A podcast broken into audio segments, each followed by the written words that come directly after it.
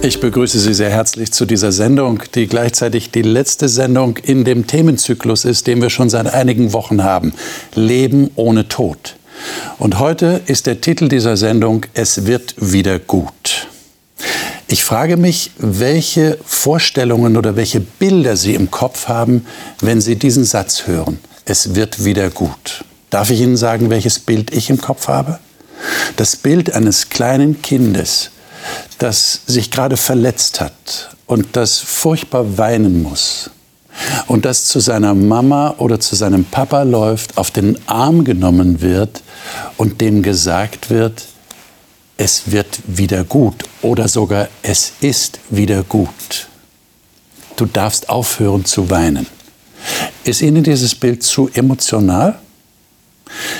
Vielleicht, das wäre so mein Tipp, dürfen wir durchaus auch bei Gott und bei dem, was die Bibel uns sagt, Emotionen Raum geben. Denn Gott ist durchaus ein Gott, der Gefühle hat. Schließlich hat er uns geschaffen und wir haben Emotionen. Können wir uns vorstellen, dass Gott keine hat? Gott sagt zu uns, und deshalb das Thema dieser Sendung, es wird wieder gut. Und wir wollen das in der Bibel uns bestätigen lassen. Und ich freue mich, dass die Gäste hier im Studio sind und ich das mit Ihnen besprechen darf. Und diese Gäste darf ich Ihnen wie immer gerne vorstellen. Kathi Gudina ist verheiratet, hat eine erwachsene Tochter und lebt im südlichen Bayern. Bei den Hobkursen begleitet sie Teilnehmer, die Gott und die Bibel näher kennenlernen möchten. Sie ist gerne in der Natur und sie schreibt eigene Texte. Manuela Wilhelm ist Physiotherapeutin und lebt mit ihrer Familie im südlichen Hessen. Im Zuge der Bereitschaftspflege haben sie in den letzten Jahren viele Kinder, vorwiegend Säuglinge, in Notsituationen aufgenommen und beim jeweiligen Abschied das Loslassen lernen müssen. Johannes Krasser kommt ursprünglich aus der Steiermark und lebt jetzt in Wien. Dort ist er für die Jugendarbeit seiner Freikirche mitverantwortlich und studiert für einen Master. Er sagt, seine Freizeit sei begrenzt, aber wenn, dann verbringe er sie gern in der Natur, beim Sport oder mit seiner Familie. Matthias Müller ist Pastor und hat zehn Jahre lang das Medienzentrum Stimme der Hoffnung, heute Hope Media, geleitet. Er sagt, Leid und Ungerechtigkeit in dieser Welt machten ihm zu schaffen und auf vieles habe er keine Antwort. Aber in der Bibel lese er, dass Gott eine neue Welt schaffen wird, wo es Friede und Gerechtigkeit gibt. Darauf freue er sich. Genau das, lieber Matthias, ist das Thema unserer Sendung. Schön, dass du dabei bist, dass ihr dabei seid. Ich darf euch einladen, einen Text im Alten Testament aufzuschlagen, nämlich im Propheten Jesaja und dort im 65. Kapitel. Jesaja Kapitel 65. Jesaja 65. Und dort lesen wir mal einen Abschnitt und ich denke, den sollten wir einfach mal auf uns wirken lassen in der, in der ganzen Bedeutungsschwere, die er hat und auch in der Freude, die da zum Ausdruck kommt. 17 bis 25. Jesaja 65, 17 bis 25. Wer von euch mag das lesen und wie gehabt, bitte ich dann darum, vorher zu sagen, welche Übersetzung ihr habt, aus der ihr lest. Ich kann aus der Neues Leben Übersetzung äh, Gerne. lesen. Soll ich alle Verse lesen gleich? Oder? Bitte. Ja, okay. Siehe, ich schaffe einen neuen Himmel und eine neue Erde. Kein Mensch wird noch an das Vergangene denken. Niemand wird es sich zu Herzen nehmen. Freut euch viel mehr, freut euch für immer und ewig an dem, was ich zustande bringen werde denn ich will Jerusalem zu einer Stätte des Glücks und seine Bewohner zu einer Quelle der Freude verwandeln. Ich selbst werde mich an Jerusalem freuen und über mein Volk fröhlich sein, und der Klang von Weinen und Klagen soll dort nicht mehr zu hören sein. Es wird keine Kinder mehr geben, die nur wenige Tage alt werden, und keine Alten, die nicht ein erfülltes Leben gelebt haben. Die Jüngsten werden mit hundert sterben, und wer die hundert nicht erreicht, wird als verflucht gelten dann leben die Menschen in den Häusern, die sie erbaut haben, und essen die Früchte der Weinberge, die sie gepflanzt haben. Sie werden nicht mehr bauen und ein anderer wohnt darin. Sie werden nicht mehr pflanzen und ein anderer isst. Denn mein Volk wird so lange leben wie die Bäume. Und meine Erwählten werden das genießen, was sie erarbeitet haben. Sie werden sich nicht vergeblich abmühen und keine Kinder gebären, die gleich danach sterben, denn es sind Kinder von Menschen, die der Herr gesegnet hat und deren Babys Anteil am Segen Gottes haben. Noch bevor sie rufen, werde ich ihnen antworten. Während sie mir noch ihre Bitten vortragen, will ich sie schon erhören. Der Wolf und das Lamm werden zusammen weiden, der Löwe wird Stroh fressen wie das Rind, Schlangen werden sich vom Staub ernähren. Auf meinem ganzen heiligen Berg wird nichts Böses und nichts Unheilvolles mehr getan, spricht der Herr. Dankeschön. Äh, ich bin der Meinung, wir sollten auch gleich einen neutestamentlichen Text dazu lesen, der sicher ein Klassiker ist, äh, unter Christen sehr wohl bekannt. Offenbarung Kapitel 21 und da wird auch dieser Ausblick nochmal bestätigt, den wir jetzt gerade im Alten Testament bei Jesaja gelesen haben. Offenbarung 21, 1 bis 5. Nach welcher Übersetzung sollten wir das lesen? Was meint ihr? Habt ihr einen guten Vorschlag? Manuela, was hast du für eine Ich habe Luther. Du hast Luther. Lesen wir es doch mal nach Luther. Und ich sah einen neuen Himmel und eine neue Erde, denn der erste Himmel und die erste Erde sind vergangen, und das Meer ist nicht mehr. Und ich sah die heilige Stadt, das neue Jerusalem, von Gott aus dem Himmel herabkommen, bereitet wie eine geschmückte Braut für ihren Mann. Und ich hörte eine große Stimme vor dem Thron her, die sprach, siehe da, die Hütte Gottes bei den Menschen. Und er wird bei ihnen wohnen und sie werden sein Volk sein und er selbst Gott mit ihnen wird ihr Gott sein. Und Gott wird abwischen alle Tränen von ihren Augen und der Tod wird nicht mehr sein, noch Leid, noch Gestrei, noch Schmerz wird mehr sein, denn das Erste ist vergangen. Noch den fünften. Noch den ne? fünften. Ja. Und der auf dem Thron saß, sprach, siehe, ich mache alles neu. Und er spricht, schreibe, denn diese Worte sind wahrhaftig und gewiss. Und er sprach zu mir, es ist geschehen, ich bin das A und das O, der Anfang und das Ende. Dankeschön. Äh, Ich weiß nicht, ob ihr Erinnerungen an eure Schulzeit habt. Ich habe Erinnerungen vor allem an den Deutschunterricht, wo wir Texte gelesen haben und dann durften wir eine Überschrift dazu formulieren oder eine, eine Zusammenfassung in einem Satz. Wie würdet ihr diese Texte, die wir gerade gelesen haben, in einem Satz zusammenfassen? Ach, da gibt es viele Möglichkeiten. Viele Möglichkeiten. Ja, ja. Eins wäre zum Beispiel, alles wird neu. Okay. Alles wird neu. Mhm. Andere Vorschläge? Leid hat ein Ende. Leid hat ein Ende. Ja, alles wird gut. Mhm. Alles wird gut. Ich finde das, was hier im fünften Text steht, siehe, ich mache alles neu. Da steckt noch mehr. Es wird nicht nur, sondern es ist ein, ein Prozess. Es wird von jemandem gestaltet. Das ist für mich das, siehe, ich Ja. mache alles neu. Und es ist einer, von dem man ja weiß, dass er bereits gestaltet hat, dass er Genau. geschaffen hat, also der die, die Autorität und die Macht hat, das zu tun. Kathi? Ja, für mich wäre es so, Gott und Mensch treffen sich unter anderen Bedingungen neu oder neuen Bedingungen. Okay. Äh, wie geht's euch denn persönlich äh, mit eurer Vorstellungskraft? Äh, könnt ihr euch das jetzt schon vorstellen? Weil du hast gerade eben gesagt, es, es ist alles gut, ja? oder es ist, wird gut. Ähm, wenn man das so hört, wenn man das so ausspricht, äh, kann man fast nicht glauben in unserer Welt. Wie geht's euch damit? Also ich finde, es ist schon, es gibt so Momente, äh, schon auch auf dieser Welt, es gibt so Momente, da denkt man sich, jetzt ist gerade alles gut. Das ist so mm, Kaminfeuer, man trinkt einen Tee, man hat gute Zeit mit der Familie und man blendet mal kurz alles andere weg. Okay. Und dann denkt man sich, jetzt ist alles gut. Aber im nächsten Moment äh, kommt dann schon so ein, ähm, aber eigentlich ist da noch was. Und im Hinterkopf habe ich noch dies und das. Und dann kommt noch diese To-Do-Liste. Und außerdem mache ich mir eigentlich über diese, dieses und jenes Sorgen. Und äh, mir fällt es nicht immer so leicht, mir das so vorzustellen. Und gerade auch heutzutage, ähm, ich glaube, wir leben in einer Realität, die ganz offensichtlich nicht nur gut ist. Und das macht es auch so schwer, weil wir diesen Zustand, glaube ich, nicht kennen. Ich meine, hängen wir da vielleicht zu sehr dran an der Frage, ob wir uns das vorstellen können oder nicht? Müssen wir uns das überhaupt vorstellen? Ist es notwendig, sich das vorzustellen? Hilft uns das irgendwie, dass wir dem näher treten können? Dass es nicht so nebulös bleibt, so ein, so ein, so ein Luftschloss, das vielleicht so unwirklich klingt? Also Sprich du. wenn ich mir das so vorstelle, hier wird der Löwe und die Schlange beschrieben. So genau stelle ich mir das nicht vor.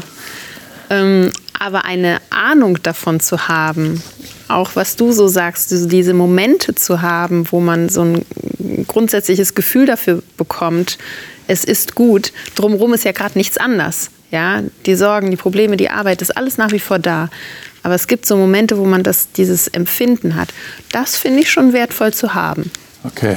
Aber deine Aussage bringt mich jetzt zu einer anderen Frage. Würdet ihr dann zu Gott sagen, lieber Gott, so viel Informationen brauche ich gar nicht? Nee, nee, Versteht ihr, warum gibt uns Gott diese Information? Ich hätte schon gern ein bisschen mehr. Also, du hättest schon gern ein bisschen ja, Ja, ich bin ein Planungsmensch. Ich gehe Dinge, die vor mir liegen, in der Regel immer in Gedanken durch, spiele die durch, äh, überlege Eventualitäten und so weiter. Und da ist mir fast ein bisschen wenig, was ich hier über diese Zukunft so lese. Äh, manches ist natürlich Bild. Also wenn ich ja lese, dass eine Stadt wie eine Braut geschmückt geflogen. Äh, vom Himmel kann ich mir nur erklären, wie geflogen kommt. Äh, da ist dann mit meiner Fantasie auch irgendwo das, die Grenze erreicht. Da weiß ich nicht mehr richtig, wie ich mir das vorstellen kann. Und das mit dem Wolf und Lamm, ist dir das noch nicht genug? Würdest du da gern noch mehr Details haben? Ja, das haben wir ja in der Wirklichkeit. Also da, wo ich lebe, gibt es viele Lämmer und leider auch Wolf. und dann ist es ja schön, wenn die nicht gefressen werden. Ja. Okay.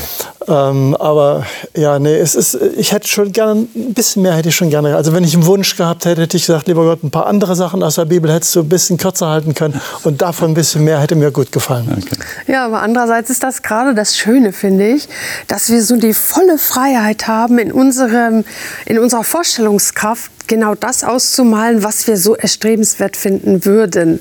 Und das mag ja wirklich für jeden was anderes sein. Was ich so schön finde an dem Text in Jesaja ist, der spricht so von zwei Ebenen. Einmal dieser innere Zustand. Ja, hier ist von Jubeln gesprochen. Es muss eine wahnsinnige Freude sein, dass Mütter ihre Säuglinge zurückbekommen, die zu früh gestorben sind.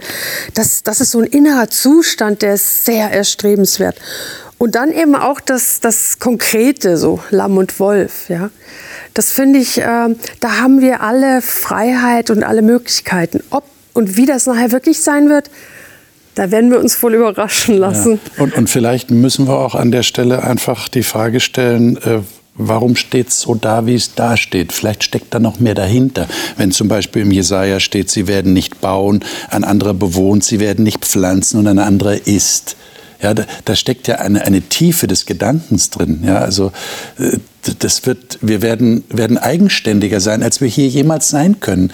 Wir, wir leiden ja darunter, dass wir in einem System eingebunden sind. Ja, die Globalisierung und äh, was Umweltschutz angeht, da sagen wir manchmal, wir sind völlig hilflos. Was soll ich denn noch kaufen, was wirklich Fairtrade ist und so weiter. Wir sind eingebunden in so ein, so ein System, das ja nicht unbedingt nur gut ist. Und da sagt uns Gott, das wird, es wird alles wieder gut werden. Das ist schon toll. Aber wobei man auch, äh, diesmal du. Okay, wobei man auch äh, mit im Blick behalten muss, dass das ja im Grunde ich sag mal, Äußerlichkeiten sind. Also es ist schon schön, da wohnen zu dürfen, wo man auch gebaut hat und das ernten zu dürfen, was man angebaut ja. hat. Aber es sind Äußerlichkeiten. Auch Wolf und Schaf und so ist alles gut. Auch diese emotionale Seite, wie ich jetzt gerade in der Offenbarung hier vor mir lese, er wird ihnen alle Tränen abwischen. Das ist ja wirklich, geht tief. Ja, weil da hängen ja Schicksale dran und die Verarbeitung all dessen. Aber damit Dann ist es doch emotionaler als man manchmal denkt, wie ja, ich am Anfang gesagt habe. Genau, das, das ist, geht schon sehr tief. Aber dann ist eben auch so ein Satz hier da mittendrin, der vielleicht manchmal bei diesen Dingen ein bisschen untergeht, wo es heißt, hier wird Gott mitten unter den Menschen sein. Und das ist nochmal so ein Gesichtspunkt, der die ganze Thematik nochmal woanders hin öffnet, wo man so schnell vielleicht gar nicht hindenkt. Dann lass uns doch Offenbarung 22 lesen. Da sind wir im selben Buch, einfach ein Kapitel weiter und da die Verse 3 bis 5. Und das bringt genau das zum Ausdruck, was du gerade erwähnt hast, Matthias. Kathi, hast du das gerade? Ja, ich kann nach der Elberfelder lesen. Gerne. 22, 3 bis 5. Mhm. Und keinerlei Fluch wird mehr sein, und der Thron Gottes und des Lammes wird in ihr sein, und seine Knechte werden ihm dienen, und sie werden sein Angesicht sehen, und sein Name wird an ihren Stirnen sein. Die Nacht wird nicht mehr sein und sie bedürfen nicht des Lichtes einer Lampe und, und des Lichtes der Sonne. Denn der Herr, Gott, wird über ihnen leuchten und sie werden herrschen von Ewigkeit zu Ewigkeit. Was macht das mit euch, wenn ihr hier gesagt bekommt, und ich nehme mal an, ihr identifiziert euch mit dieser Ansage, Sie werden sein Angesicht sehen. Äh, was, was fällt euch dazu ein? Was macht das mit euch? Möchte ich fast salopp sagen, da fällt mir nichts mehr ein. Also, also nichts mehr. Das ist so das Ultimative, was, was ich mir so vorstelle. Das heißt, du wirst eher kann. still an dem Punkt? Ja. Also von meinem Naturell her würde ich sagen, wahrscheinlich erstmal still, staunen, ja. bewundern, weil das ist ja etwas, was wir in der Bibel so durchgängig haben, dass als Menschen Gott nicht sehen können. Es ist immer ein bisschen ein Rätsel geblieben. Wie ist er denn? Wie, wie sieht er aus? Wie ist er wirklich?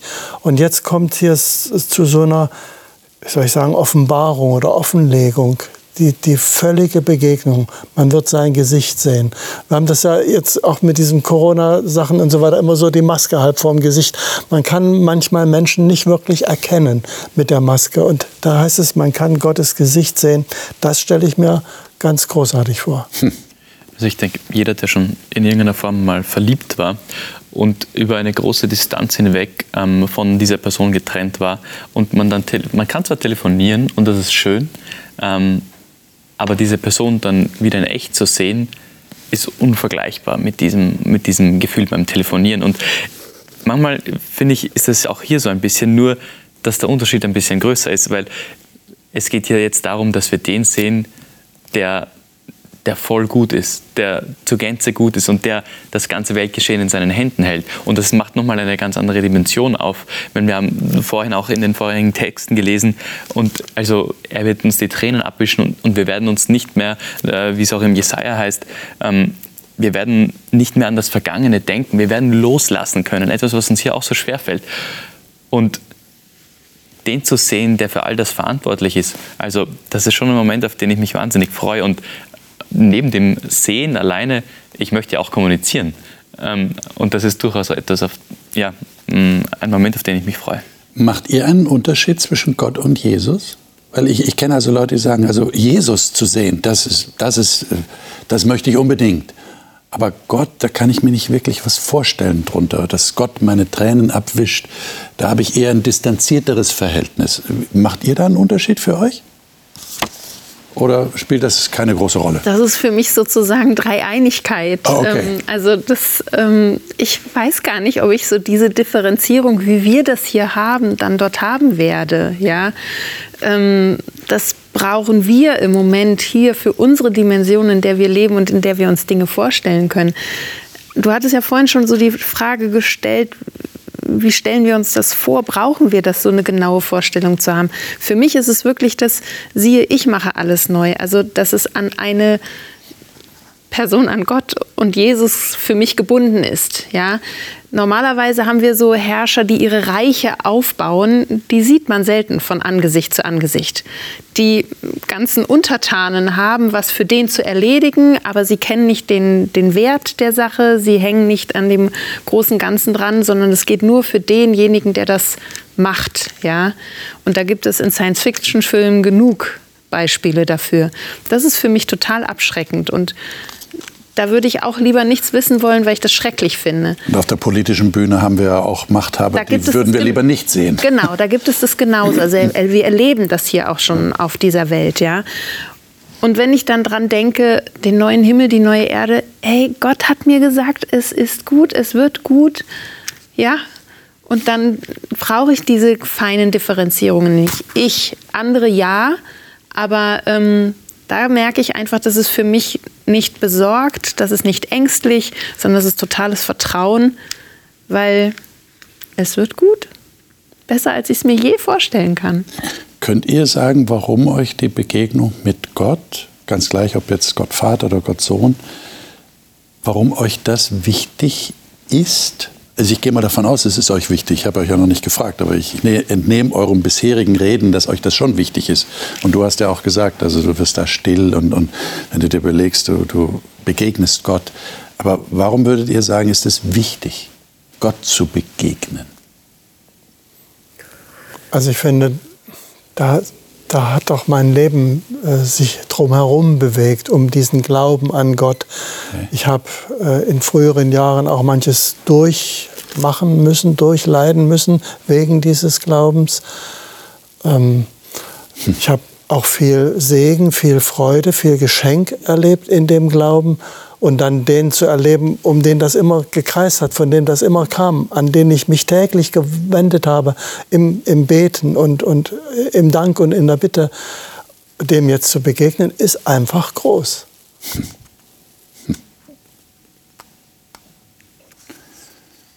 Also ich merke, dass mir da die Worte fehlen. Das ist auch so emotional für mich, so, wie soll ich mal sagen, also so, so ein heiliger Gedanke irgendwie, wenn ich das mal so sagen kann, weil mir irgendwie die Worte wirklich fehlen. Äh, was das für mich bedeutet, dass das ist ein bisschen wie einerseits die Vollendung, die sich in einer Beziehung, in einer lange gewachsenen Beziehung so zeigen wird, ihm zu begegnen und gleichzeitig doch eine völlig neue Eröffnung von etwas, was ich überhaupt noch nicht denken kann, äh, was das Ganze, ja, wie soll ich mal sagen, noch so viel besser machen wird als das, was ich bis jetzt hatte. Das, das, äh, da fehlen mir die Worte einfach. Hm. Ich muss ehrlich sagen, es fällt mir schwer, mir diesen Moment so genau vorzustellen. Ähm, ich glaube, einfach auch äh, bei den bildlichen Beschreibungen, die wir haben, ähm, da habe ich manchmal den Eindruck, ähm, wenn wir die Offenbarung lesen, weder Johannes konnte so ganz fassen, was er da schreibt, ähm, noch geht es mir so, dass wenn ich das lese, ich mir denke, ja genau so wird es aussehen. Ich ähm, kann mir den Moment jetzt nicht so bildlich vor Augen führen, ähm, aber ich würde an das anschließen, was Matthias gesagt hat. Ähm, Gott ist ja jetzt da. Gott ist in meinem Leben ja jetzt da. Und ich erlebe ihn ja Tag für Tag auf unterschiedliche Arten und Weisen. Ähm, aber ihn dann zu sehen und mit ihm dann auch, ja, auch interagieren zu können, ähm, ich denke, also das wird einfach, das wird sein wie jemanden zu sehen, den man eh schon irgendwie kennt. Ähm, aber nochmal auf eine ganz andere Art und Weise. Und also es, mir fällt es persönlich schwer, ich habe auch nicht eine so lebende Fantasie, muss ich ehrlich sagen. Ähm, ich, mir fällt es schwer, mir das so zu verbildlichen. Vielleicht habe ich eine zu rege Fantasie und deshalb kommt mir eine ganz banale Frage. Habt ihr keine Sorge, dass Gott keine Zeit hat für euch? Weil so viele da sind? Versteht ihr, alle Christen, die dann in den Himmel kommen, beanspruchen persönliche Begegnung mit Gott. Ja, dass er die Tränen abwischt, dass er ihnen begegnet, dass er mit ihnen redet, sich interessiert. Habt ihr keine Sorge, dass äh, er sagt, äh, es tut mir leid, ich kann jetzt gerade nicht, es sind so viele andere da? Aber ich glaube, es wird keinen geben. Es gibt ja so Schilder, sind ja jetzt immer ganz modern, so in den Räumen zu haben. Wenn das die Lösung ist, will ich mein Problem zurückhaben. Ich glaube, es wird keiner da sein und sagen, ich möchte mein Problem zurück, hier ist es nicht gut. Äh, nee, hier wollte ich gar nicht sein, ich will zurück. Also ich kann es mir nicht vorstellen meine Vorstellung sagt, hm, der Mann muss ein gutes Management oder sonst irgendwas haben. Keine Ahnung. Aber ich weiß, ich werde keine, keine Tränen haben, weil ich mich nicht beachtet fühle oder weil ich mich mit meiner Sorge alleine fühle oder was auch immer. Hier merken wir an der Stelle, dass wir ein elementares Problem haben, oder merkt ihr das? Ja, das wir übertragen nicht, unsere ja. Vorstellung ja, auf den Himmel. Die Zeit auch. Weil wir hier erleben ja. das hier und wir können uns absolut nicht vorstellen, wie soll das da gehen. Aber es wird gehen. Und das ist ja mit eingeschlossen in dieses, es wird wieder gut. Ja. Das wünschen wir uns ja auch. Wir ja. wünschen uns ja beachtet zu werden. Wir wünschen ja, dass jemand Zeit für uns hat und nicht sagt, es tut mir leid, du musst einen Termin machen, du kriegst in drei Monaten einen Termin von mir. Dann würde ich sagen, lieber Gott, kein Problem. Wir haben noch Zeit. natürlich, wir haben Zeit, natürlich. Ja, ja, aber ich finde, das ist gerade der Schlüssel. Also dieses Wort Zeit, das ist dort, das ist, wir, wir sind jetzt in einem ja. weltlich-irdischen Modus von Zeit gefangen. Das sind wir dort nicht. Erstens sind wir dort alle vollkommen. Das heißt, niemand von uns wird mehr ungeduldig sein. Zweitens haben wir ein volles Herz voll Liebe. Und wenn Matthias sich bei Gott vordrängeln möchte, weil es so dringlich ist, sage ich, Sei willkommen, Matthias, geh du zuerst. Ich also ich mal nach dem Wolf und nach dem Schaf gucken. Du kannst auch okay. gehen. Also, okay. ja, also ich habe da wirklich gar keine Sorge. Okay. Das, das würde ich, äh, würd ich auch so sehen. Ich denke, ähm, die ganzen Aspekte rund um Raum, Zeit und auch äh, Materie, wenn wir ja auch, wir haben ja auch gelesen schon ähm, in einer der vorigen Sendungen gemeinsam einen Text, wo es auch heißt, wir werden verwandelt, wir haben, bekommen eine andere Art von Körper, also wir bekommen einen anderen Körper der nicht mehr menschlich ist, der nicht mehr ähm, kaputt werden kann. Ich formuliere es jetzt so, äh, so technisch. Ähm, und wie du es formuliert hast, ich glaube, wir kommen da an eine Grenze der Vorstellungskraft, weil, ja, sag mir mal, wie lange unendlich dauert. Also, ähm, mein Eindruck ist, der Johannes hatte auch Schwierigkeiten das, was er da sah, irgendwie zu fassen. Und da war er wahrscheinlich so gelähmt, dass Gott ihn gewissermaßen mit dem Ellbogen anschloss muss, schreibe. also guck nicht nur, schreibe auch. Ja? Weil was, es, es stimmt wirklich, was du da siehst. Ja. Ich meine, äh, was macht euch persönlich sicher, dass das keine Utopie ist? Es klingt doch in unseren heutigen Ohren, müssen wir ehrlich zugeben, wie eine Utopie. Und was ihr da gerade beschreibt, klingt utopisch. Wenn jetzt jemand zuschaut und damit nichts zu tun hat, der wird sagen, also was die Christen da erzählen, was die sich da vorstellen, das klingt ja zu schön, um wahr zu sein oder um wahr zu werden. Was macht euch persönlich sicher, dass das keine Utopie ist? Manuela, du hast vorhin Science Fiction erwähnt. Ähm, egal wie man jetzt dazu steht, aber wenn ich mal so die Jahrzehnte zurückschaue, wie sich Science Fiction entwickelt hat und wie sich Realität entwickelt hat. Was haben wir früher geträumt? Wie wäre das doch toll, wenn man jetzt mal wegen am Telefon nicht nur sprechen, sondern auch sehen könnte. Heute macht das jeder Mensch, jedes kleine Kind, jede Oma mit dem Handy und so weiter, das ist alles kein Thema. Also es haben sich schon Dinge utopisch, die mal utopisch waren, so in die Realität hinein äh, entwickelt, was man vor Jahrzehnten so wahrscheinlich nicht oder viele nicht für möglich gehalten hätten. Insofern sage ich mal, so utopisch ist das gar nicht. Das mit Gott, okay, das ist in einer anderen Sphäre irgendwo, aber viele andere Dinge, das, da gehen die Entwicklungen so schnell. Für mich ist es, ich mache ja auf dieser Erde auch jetzt schon Erfahrungen mit Gott, die für andere nicht nachvollziehbar sind. Für mich aber ganz klar. Wir haben ja in den vergangenen Wochen sehr viel über den Tod gesprochen, ja. über das ewige Leben, das wir anstreben, ob wir Angst haben müssen vor dem Tod. Und für mich ist es wirklich so, ich habe das erlebt. Ich bin, äh, hatte einmal die Diagnose, dass ich einen Tumor bekommen habe. Ich habe sogar ein Bild äh, hier vorne in meiner Bibel davon drin. Das heißt, ich stand diesem Ende eigentlich ziemlich nahe. Und jetzt ist ja die Frage, trägt dein Glaube? Kriegst du, was dir hilft? Macht Gott die Versprechen wahr, dass er bei dir ist? Oder jetzt wird sich zeigen? Und so habe ich auch gebetet. Ich habe auch gesagt, lieber Gott, also äh, wenn ich jetzt sterben soll, wenn du das für nötig hältst, wenn du denkst, für mich ist genug, dann nehme ich das an. Das akzeptiere ich. Aber was ich erwarte, ist, dass du mir Frieden schenkst, dass du bei mir bist. Und das hat er getan. Und tatsächlich bin ich total ruhig gewesen, anders als äh, zum Beispiel mein Mann, den das äh, ganz anders getroffen hat. Aber ich bin äh, ganz voller Frieden gewesen und habe tatsächlich ein großes Wunder erlebt, dass Gott mich von, einer, von einem Tag auf den anderen von diesem Tumor befreit hat. Hm. Das ist unvorstellbar. Ich weiß auch, das ist ein, ein großes Drama, das es nicht jeder erlebt. Ich würde es jedem wünschen. Ich weiß, dass das nicht gelingt und ich habe auch keine Ahnung, warum er es bei mir gemacht hat. Aber er hat es getan und das ist so, ich habe das erlebt. Ich habe gesehen, dass Gott Dinge machen kann, ja, wo wir einfach keine Erklärungen haben. Auch der Arzt keine Erklärung hat. Und deswegen bin ich davon wirklich fest überzeugt. Er wird Sachen machen, die, ja, die, die sind für andere jetzt utopisch. Mhm. Ich kann sie glauben, mhm. aufgrund der Erfahrung. Also es werden jetzt zwei Aspekte, die ihr genannt habt. Einmal, wir haben es jetzt leichter weil wir auch Fortschritte überhaupt in der Entwicklung dieser Welt erleben, die uns helfen, äh, Sachen, die wir früher als utopisch angesehen haben, als Realität anzunehmen.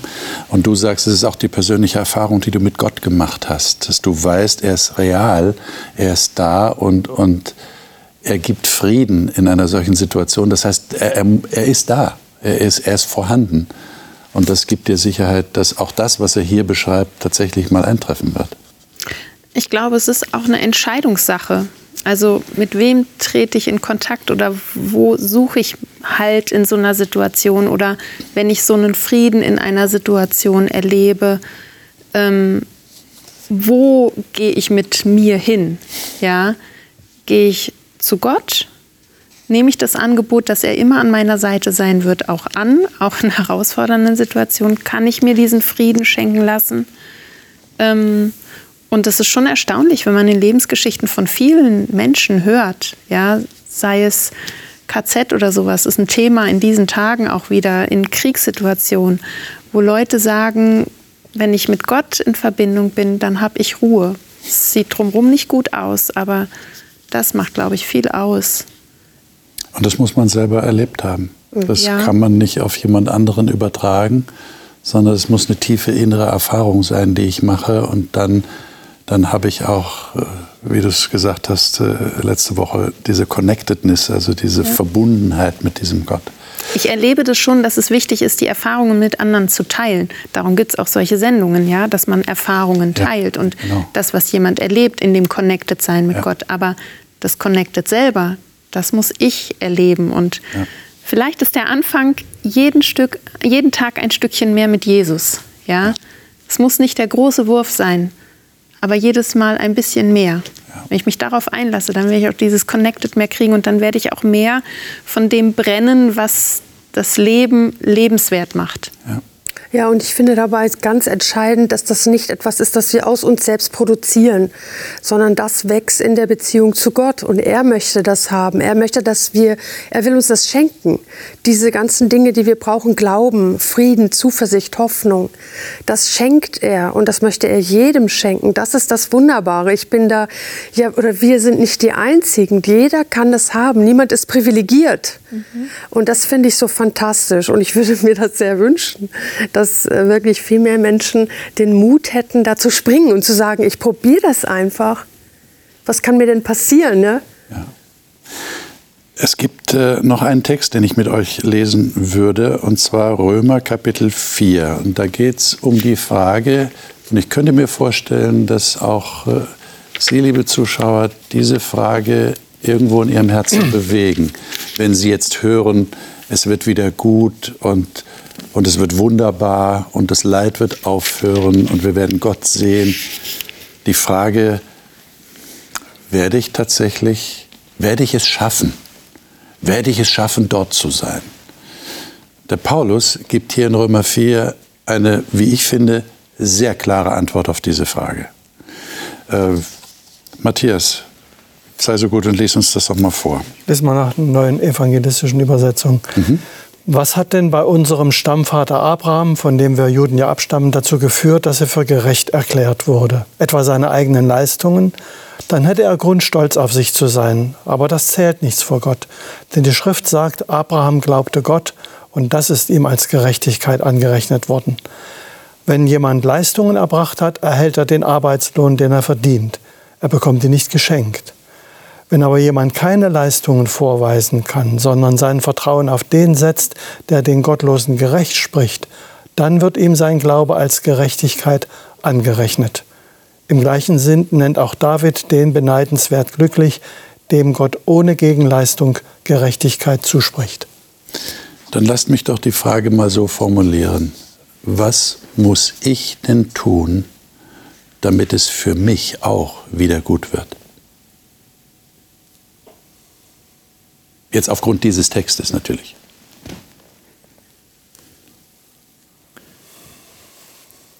Ja, wenn wir das Beispiel von Abraham hier bekommen, ähm, und Abraham ist ja in, zum Teil auch nicht nur beim christlichen Glauben ein, ein großes Vorbild. Ähm, und herausgestrichen wird im Vers 3 der erste Satz, Abraham glaubte Gott und Gott erklärte ihn wegen seines Glaubens für gerecht. Ähm, da geht es nicht um Taten. Das kommt im Vers 2 zu, ganz klar raus, weil, also, das ist das Menschlichste überhaupt. Ähm, Ich laufe beim 100-Meter-Lauf mit, werde vielleicht Dritter, bekomme eine Medaille, komme nach Hause und lasse mich von meiner Familie feiern, weil ich bin stolz auf das, was ich getan habe. Aber das ist nicht die Logik, der, der Gott hier folgt. Ähm, er sagt, er glaubte Gott und wegen seines Glaubens wurde er gerecht gesprochen. Und das ist, finde ich, immer wieder schwer neu greifbar. Also immer wieder neu schwer greifbar, weil, weil es so eine andere Logik ist. Weil Glauben allein ähm, für uns nicht wie eine große Leistung wirkt. Das ist interessant, wie du das formulierst. Das ist eine andere Logik. Ja, man könnte sagen, es geht entweder nach Leistung oder nach Geschenk. Okay. Eins von beiden. Und man kann sich entscheiden. Man kann sagen, es geht okay nach Leistung. Und dann sagt der Text, okay, dann kannst auch nach Leistung entlohnt werden. Sei aber sicher, das reicht nicht, weil du kannst nie genug leisten, Ja. um dir das zu erarbeiten. Aber wenn es nach Geschenk geht, dann bist du ein guter Kandidat. Und wenn du fragst, also wie, wie komme ich denn dahin? Ja, dann heißt es einfach Geschenk annehmen. Und das finde ich eine große Geste von Gott, dass er sagt, ihr Menschenkinder, ich weiß, es gibt Grenzen für euch, ich habe ein großes Geschenk. Und zwar nicht nur am Ende der Zeit, sondern eben auch zwischendurch schon. Aber wie überzeugt ihr denn jetzt, ich formuliere es mal so, wenn wir tatsächlich jemanden überzeugen wollten, äh, wie überzeugt ihr denn jemand davon, der mit Leistungsdenken sein ganzes Leben lang gearbeitet hat? Das ist ja auch in unserer Gesellschaft verankert. Das äh, machen wir selbst mit unseren Kindern, hast du mal erwähnt. Ja? Äh, wenn das, dann das. Äh, wie, wie, wie vermittelt man denn das? Äh, sagt er dann nicht, na, das ist aber einfach. Ja. Das ist mir zu einfach. Genau das passiert. Also das habe ich schon oft gehört, ihr vielleicht auch, äh, dass jemand sagt, das ist zu einfach, das kann so nicht stimmen. Äh, tatsächlich ist es ja auch so einfach. Das können wir nicht anders so sagen. schwer. Es ist einerseits so einfach Deshalb schwer. Von der Idee. Aber die Praxis wird zeigen, wenn ich so ein Mensch bin, der damit aufgewachsen ist, mit so einem Leistungsdenken, und das sind ja sehr viele, dann werde ich immer wieder zurückfallen. Und für mich ist das so eine Übung. Erstens, ich muss es grundsätzlich verstanden haben überhaupt. Das, was du so klar sagst, das brauche ich glitze, also das brauche ich ganz glasklar. Und dann entscheide ich mich, wenn ich da wieder zurückfalle in mein altes Denken und selbst was beitragen will und kämpfe und so, dass ich dann sage, nein, stopp, stopp, ich gehe zurück zu dem, was ich mal verstanden hatte. Ja, es heißt ja auch nicht, dass es dann eine Passivität wäre. Also ich sitze dann jetzt nicht da und halte nur noch inne und warte. Ich bin beschenkt, ich werde erlöst. Ich bin beschenkt, ich werde erlöst. Irgendwann wird das Gericht kommen, irgendwann wird das Ende kommen, irgendwann wird das Paradies kommen. Ich bin geschenkt, erlöst. So ist es ja auch nicht. Ja, ich werde aktiv sein und werde in meinem Aktivsein immer wieder auch an meine Grenzen kommen der eine sagt dann, das ist Leistung, der andere sagt, ich mache das aus der Energie heraus, die ich mit Gott zusammen habe, ja. Und in diesem Tun ist es das Allerwichtigste, immer wieder mich mit Gott zu connecten, mich mit Menschen zu connecten, in dieser Gemeinschaft zu bleiben und zu hören, was ist dran? Wo stehe ich? Wo will Gott mich hinhaben? Was ist meine Berufung? Und was ist das Geschenk? Was ist die Gnade in all der Situation immer wieder? Ich muss da immer an eine Situation in meinem Leben denken. Ich versuche die jetzt mal ganz kurz äh, zu beschreiben. Ich habe als Kind, waren, wir waren zu Besuch und ich habe als Kind bei anderen Leuten eine Scheibe eingeschmissen, was damals schlimm war. Und zu Besuch sowieso und so weiter. Und jetzt stand ich da und die anderen Kinder hatten mich schon verpetzt. Und jetzt kam äh, eine wichtige Person da auf mich zu und ich dachte, jetzt wird's was setzen. Und der Mann kam auf mich zu und schenkt mir eine Windmühle und einen Pralinenkasten. Wow. Ich war vom Donner gerührt. Ich habe sonst was erwartet und krieg jetzt ein Geschenk. Was hat es bei mir ausgelöst? Ich bin bis heute gerührt von, von diesem Erlebnis. Und ich habe natürlich nicht als Sport entwickelt, Scheiben einzuschmeißen, sondern ich bin einfach unendlich dankbar, so behandelt worden zu sein. Und ich finde, das ist so für mich jedenfalls so ein Bild, wie Gott mit mir umgeht. Er schenkt mir etwas Großartiges und ich muss nicht ständig jetzt wieder arbeiten und beweisen, dass ich es auch irgendwie verdient habe, sondern ich kann einfach mit großer Dankbarkeit weiterleben. Ist das das Bild, das Sie von Gott haben, liebe Zuschauerinnen und Zuschauer, wie wir es gerade gehört haben, in dieser Schilderung eines Erlebnisses, das Matthias als, als Kind hatte? Ist ein schönes Bild, oder? Da ist ein Gott, der, der uns beschenkt und der tatsächlich dafür sorgt, dass es wieder gut wird. Und dass wir sogar jetzt sagen können, es ist wieder gut. Und ich freue mich darauf, diesen Gott zu sehen. Wir schließen damit diesen Themenzyklus ab, Leben ohne Tod. Wir haben sehr viel darüber geredet, was heißt das, was kommt nach dem Tod.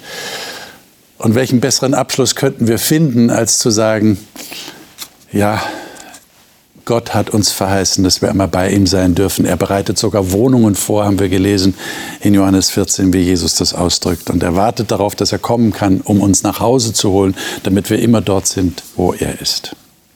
Ich hoffe, dass Ihnen das etwas gibt und dass Sie, dass Sie eine Sehnsucht entwickeln nach diesem Gott und ihn auch zu sehen, einmal dort zu sein.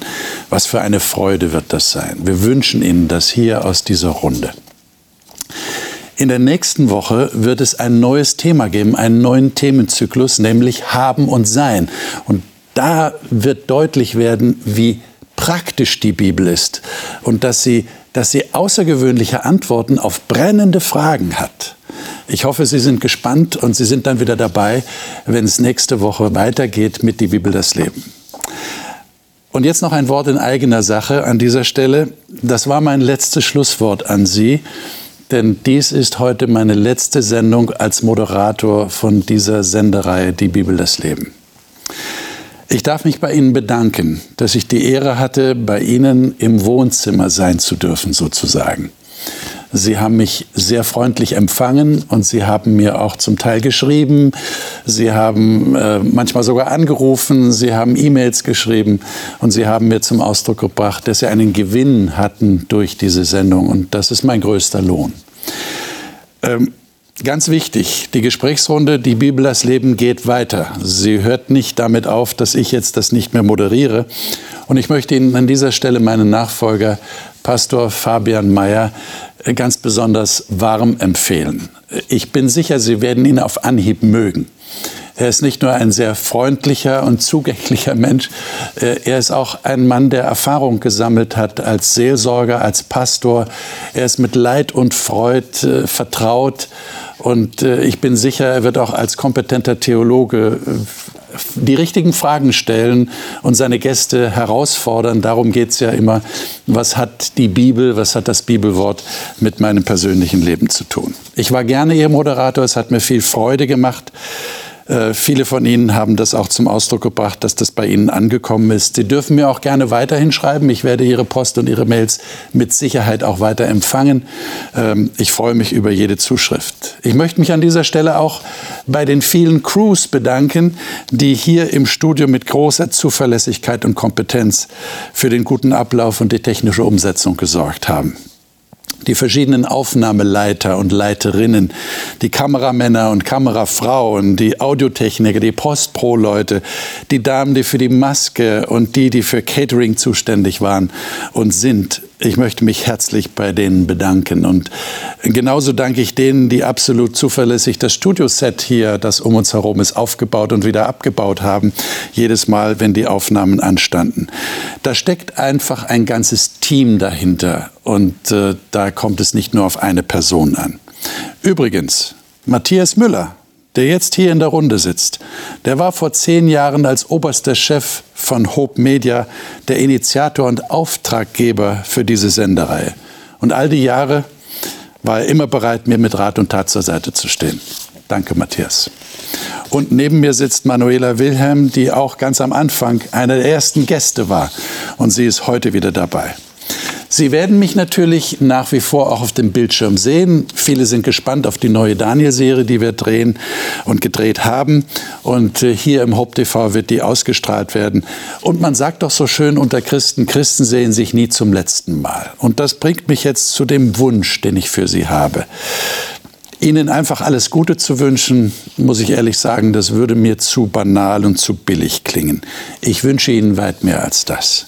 Ich wünsche Ihnen, dass sie ihre persönliche Beziehung zu Jesus Christus immer mehr vertiefen können und vor allem dieses so wertvolle Buch, die Bibel, wirklich interessiert und aufmerksam lesen und es immer mehr schätzen lernen. Ich empfehle Ihnen dieses Buch. Und dann wünsche ich Ihnen vor allem, dass Sie es eines Tages erleben, was wir hier die ganze Zeit besprochen haben. Dass Sie bei dieser Auferstehung dabei sind, wenn Jesus wiederkommt. Und dann trifft es auf jeden Fall zu, Christen sehen sich nie zum letzten Mal, dann sehen wir uns auf jeden Fall wieder, wenn nicht hier auf dieser Erde zuvor. Ich wünsche Ihnen natürlich alles Gute für das Hier und Jetzt. Aber viel wichtiger ist das, was danach kommt, oder? Bleiben Sie behütet, stehen Sie unter Gottes Schutz. Gott segne Sie.